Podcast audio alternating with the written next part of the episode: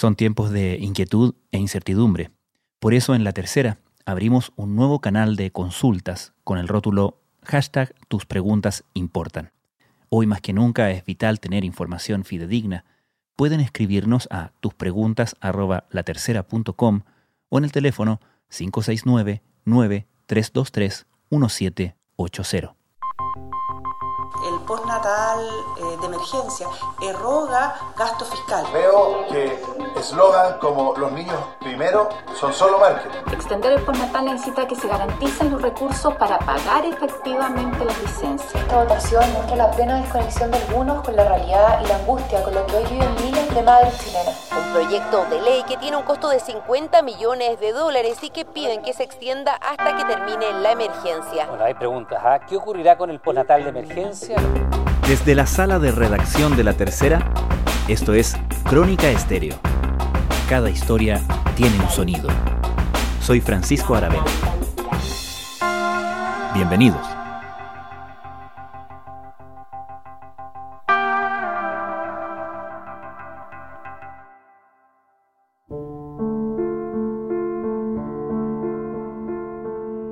En el debate sobre las herramientas con las que el Estado debe auxiliar a los chilenos durante la pandemia y los efectos económicos del confinamiento, algunas iniciativas fuera del gobierno han desafiado en la práctica el monopolio casi total que tiene el Ejecutivo en estas materias, particularmente aquellas que implican un gasto fiscal.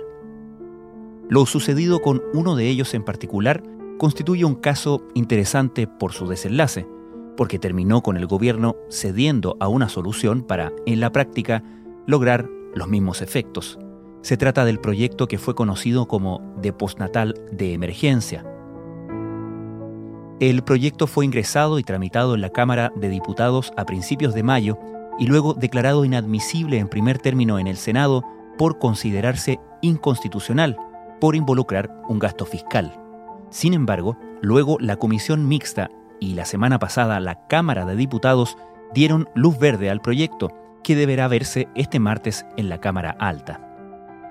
El gobierno había reaccionado a las demandas planteadas en el proyecto de la Cámara con otro proyecto de ley que proponía que las madres que fueran a terminar su periodo postnatal durante esta emergencia se acogieran a la Ley de Protección del Empleo, haciendo uso de su seguro de cesantía.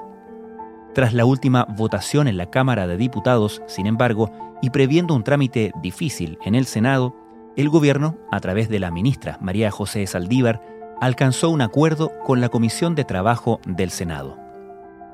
Este consiste en que el gobierno va a apoyar una indicación parlamentaria a su iniciativa legal que crea una licencia médica parental que va a durar tres meses o lo que se extienda el estado de emergencia, y a la cual se podrán acoger las madres y padres cuyo permiso postnatal se les haya acabado desde el 18 de marzo o esté a punto de vencer. ¿Qué planteaba el proyecto original de la Cámara? Revisamos la historia con una de sus impulsoras, la diputada de Renovación Nacional, Marcela Sabat. Hace ya 100 días presentamos un proyecto de ley que busca extender el postnatal, como se ha conocido eh, en el fondo por los medios, pero además este proyecto lo que buscaba son otras aristas, extender también el prenatal de seis semanas a 10 semanas, también el fuero maternal por lo que dure este estado de catástrofe, extender a quienes se les venza el postnatal durante el estado de catástrofe por lo que dure el estado de catástrofe, y también un grupo de mamás que hoy día tienen licencia por enfermedad grave de un hijo menor de un año, que se le extiende automáticamente por lo que dure esta pandemia y específicamente el estado de catástrofe. Son esos cuatro puntos. Ah, y se suma el foro maternal también, como no sé si te lo había explicado.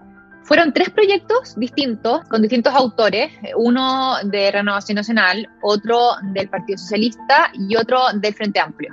De esos tres proyectos eh, los refundimos eh, y eh, redactamos una nueva indicación y en esa indicación estuvimos trabajando Marcelo Díaz, Mike Torsini, Gael Yomans, Paulina Núñez y Gonzalo Fuenzalía. Como que estuvimos ahí planeando la estrategia tanto legislativa como también la comunicacional para que tuviéramos un apoyo de las madres que estaban sufriendo este problema en, durante la crisis. Su mayor miedo es contagiarse y contagiar a sus hijos al tener que ir al doctor cada una semana a pedir la renovación de la licencia. Y en esos primeros días, cuando ustedes al principio socializaron esta idea y este proyecto, ustedes que son de, RN en particular, exploraron, perdón, la posibilidad de que el gobierno fuera el que presentara este proyecto de manera de no tener como toda esta discusión respecto a la constitucionalidad? Sí, claro. Eh, lo primero que hice yo particularmente fue presentarle el proyecto a la ministra Saldívar, entendiendo que los recursos eran escasos y obviamente dependiendo de una previa propuesta de ellos. También se lo manifesté al ministro Briones de Hacienda, pero ahí quizás fue la respuesta más contundente respecto de que los recursos no estaban. Y ahí eh, seguimos eh, intentando una conversación siempre, siempre estuvimos abiertos al diálogo eh, y entendiendo que esta era una necesidad urgente, o sea, ya han pasado tres meses y, y la necesidad sigue siendo urgente y las madres están desesperadas porque esto de elegir entre trabajar o cuidar a los hijos es un problema netamente de mujeres, a pesar de que nuestro proyecto involucra también a los que están con permiso postnatal parental, o sea, pueden ser también eh, adjudicados por los hombres que estén ejerciendo ese permiso. Lamentablemente en la actualidad solamente el 0,2% de quienes ejercen el permiso parental son hombres, entonces se entiende que esta es una necesidad principalmente de mujeres. Desde el principio ustedes habrán advertido que iban a tener esta discusión respecto de la inconstitucionalidad, ¿o no? Sí, a pesar de que hay una instancia técnica que declara admisible constitucionalmente el proyecto en la Cámara de Diputados y también en el Senado. Que esta es una iniciativa de diputadas y diputados transversal.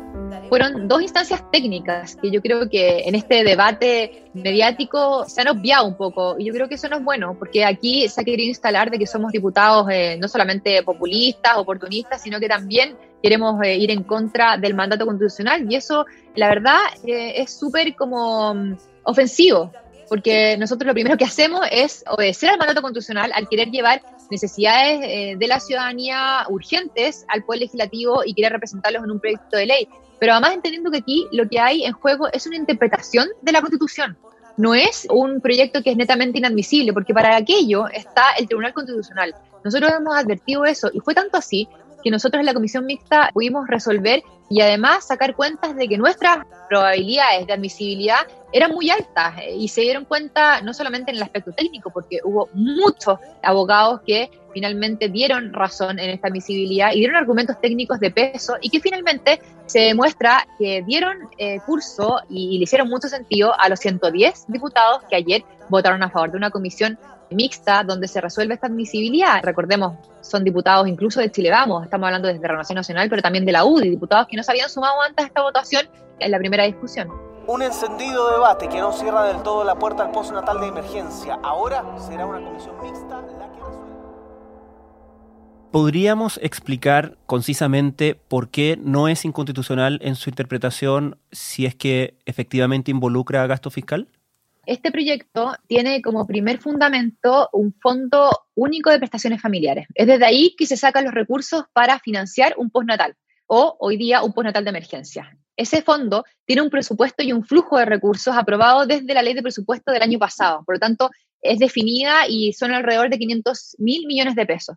Hoy día ese fondo está además subejecutado en un 31% y casi todos los años se redestinan recursos de este mismo fondo a otros objetivos en el mes de noviembre. Nosotros creemos que es importante que eso se aclare porque se ha dicho que no están los recursos. Pero dicho esto, nuestro proyecto de ley no crea un fondo público nuevo sino que habla de que de ahí se van a destinar recursos para este postnatal de emergencia. Por lo tanto, no estamos ocupando nuevos recursos. Lo que puede existir es una eventual, como efecto colateral, utilización de recursos, pero un efecto colateral de utilización de recursos o gasto fiscal no es constituido como un posible conflicto en esta materia de admisibilidad. Pero la única forma de que sea considerada admisible es que sea con el patrocinio. De... Aquí lo que se está diciendo es que no se crea un fondo público nuevo y como no se crea un fondo público nuevo, no estamos creando nuevos recursos. Los recursos están en este fondo.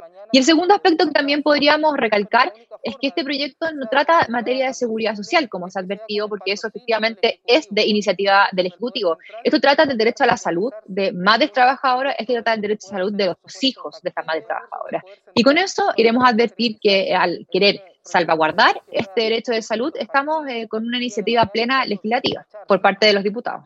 más allá del proyecto mismo, estos proyectos que generan un apoyo transversal, hay muchos que están relacionados justamente con asuntos que involucran más a las mujeres. Se ha visto que las mujeres en el Parlamento, en el Congreso, han sido más abiertas a trabajar transversalmente en defensa de ciertas ideas. ¿Cree usted que se está perfilando en ese sentido un modo de trabajo que puede extrapolarse a otros proyectos de ley eventualmente?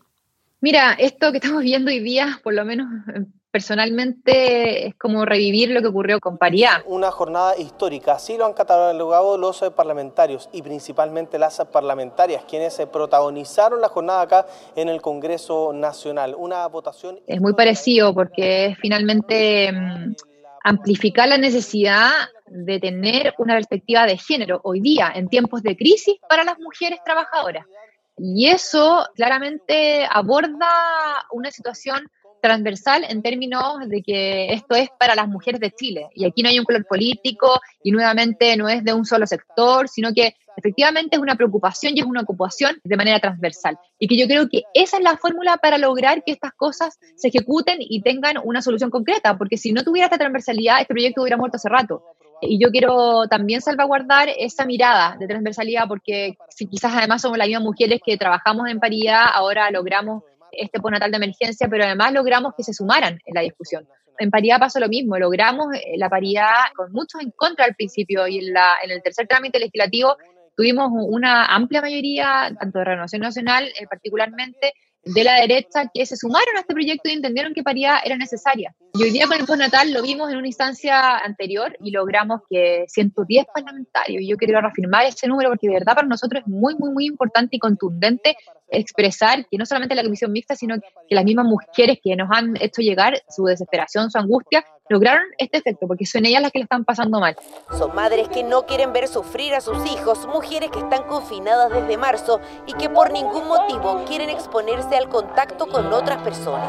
Y yo no quiero dejar pasar esta oportunidad porque también es importante decirlo. Cuando nosotros hemos planteado al gobierno una negociación, un diálogo permanente, hemos dado distintas alternativas. No solamente hemos barajado mejorar la tasa de reemplazo en la opción que ellos plantearon como suspensión del empleo, que creemos que no es la solución porque deja desprotegida a las madres luego que termine esta pandemia en caso de que las despidan, sino que también hemos planteado la vía de las licencias médicas. Lo conversamos con el ministro París en su momento y efectivamente denotamos que además para el gobierno iba a haber un costo distinto, porque hay un 28% de madres que están adscritas al sistema ISAPRE, al sistema privado, lo que puede ayudar para que efectivamente ellos se hagan cargo de una necesidad que es clara y que tiene que ver con la salud.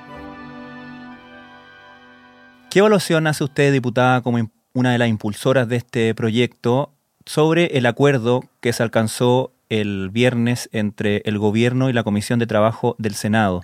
Nosotros eh, creemos que se logró bastante y agradecemos que el gobierno haya aceptado nuestra alternativa al proyecto de Ponetal de Emergencia. Nosotros eh, habíamos solicitado esta licencia preventiva de COVID que extendiera el postnatal, eh, ya que además tendría un costo para el sistema de salud al cual estuviera acogida la mujer trabajadora o el padre que estuviera ejerciendo el permiso postnatal parental. Creemos que además es una experiencia en términos de la respuesta estatal que involucra a todas las mujeres, no solamente a las del mundo privado. Con esto tenemos la certeza que también están incluidas las mujeres del sector público. Así que, si bien creemos que fue tarde, creemos que es una respuesta robusta y concreta para las miles de madres que vieron vencido su postnatal desde el 18 de marzo declarado el primer estado de catástrofe. Respecto de los beneficiados que ustedes esperan abordar con su moción versus quienes serán beneficiados con esta solución, eh, ahí tuvimos eh, un grupo de madres que dejaron de estar cubiertas con este nuevo acuerdo político y esperamos que durante la tramitación podamos incluirlas y tiene que ver con extender el prenatal de seis semanas a diez semanas y también con las madres que estaban ejerciendo la licencia por enfermedad grave de un hijo menor de un año.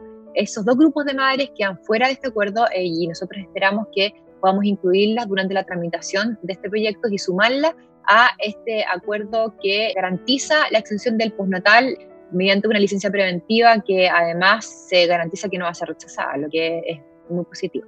Y en cuanto a costos que involucraba el proyecto original, el proyecto de ustedes versus los costos que está estimando el gobierno para esta solución.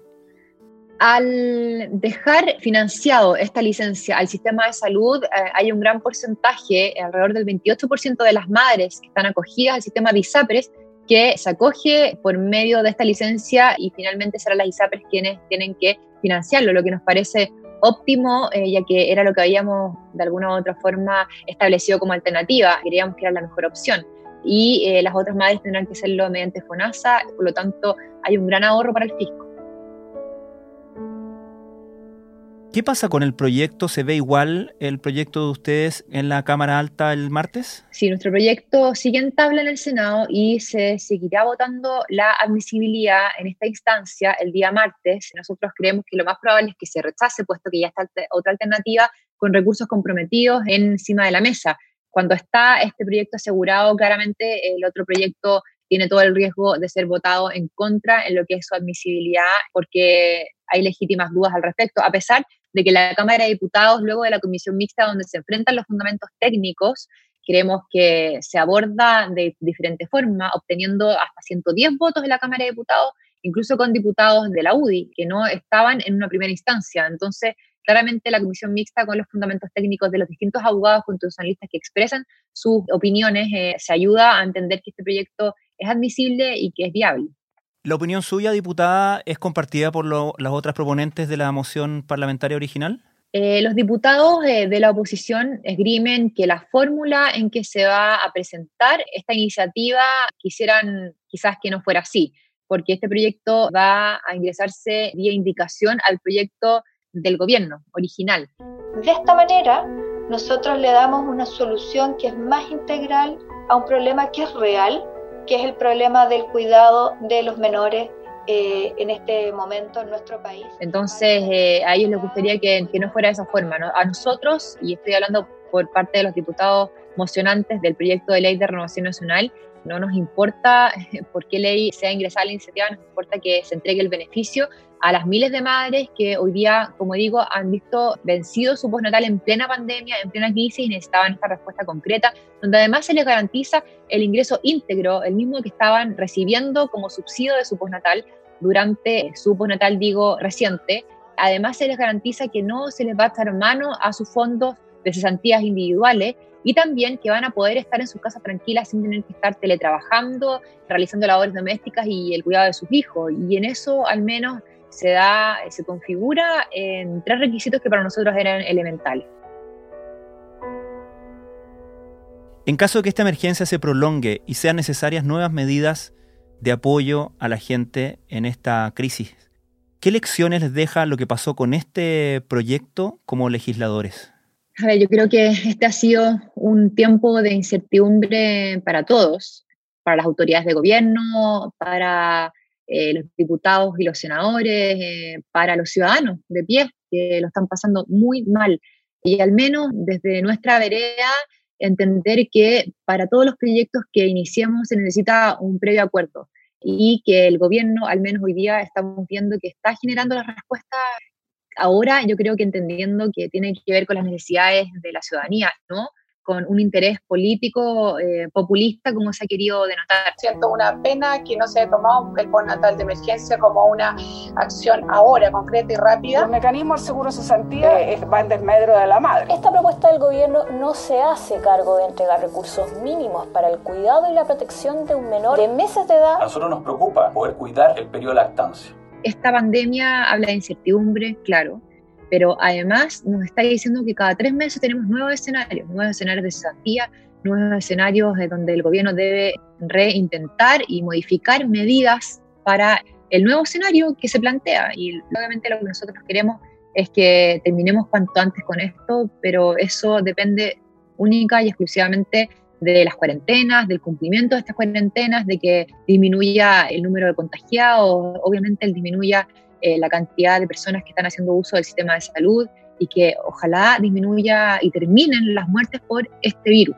Yo creo que dependiendo de eso, claramente que el escenario va a cambiar y va a mejorar, pero todo esto depende de, cómo nos comportemos como sociedad y entendamos que la cuarentena es necesaria, es importante para evitar contagiarnos, pero además un gobierno que entienda que las personas que no pueden cumplir con la cuarentena no es porque no quieran, sino que porque necesitan salir a trabajar y, a buscar el ingreso para sus hogares. Hay miles de mamás que esperan respuestas concretas para un problema que necesita una solución urgente.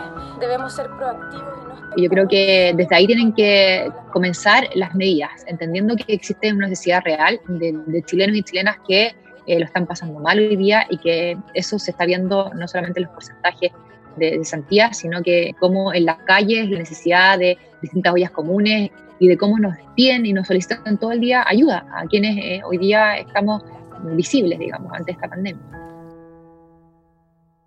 Por último, se ha criticado o se criticó en su momento que entre la moción parlamentaria original de Ponatal de Emergencia y la propuesta del gobierno pasaron varias semanas. ¿Cree usted que el gobierno en este episodio aprendió una lección también? Yo sin duda creo que aquí todos tenemos puntos de discordia. Yo tengo mis críticas al gobierno y el gobierno, el gobierno las tiene más que claras y el gobierno también tiene las críticas con sus propios parlamentarios. Hoy día yo creo que es momento de operar con rapidez para que este beneficio sea ley y una realidad lo antes posible y operar de esta forma, o sea, me refiero a entregar las respuestas de aquí para adelante con una rapidez muy distinta con la que se operó para atrás. Lógicamente los 100 días que esperamos la respuesta a la alternativa fueron muchos días y entendemos que de aquí a lo que viene esto va a cambiar. Y así lo he comprometido conversando con distintos ministros de Estado. Creo que ese es el camino, de no seguir con dimes y diretes, sino que de mirar hacia adelante con el sentido de urgencia que los chilenos y las chilenas necesitan. Diputada Marcela Sabat, muchas gracias. Muchas gracias a ti, Francisco, por el espacio.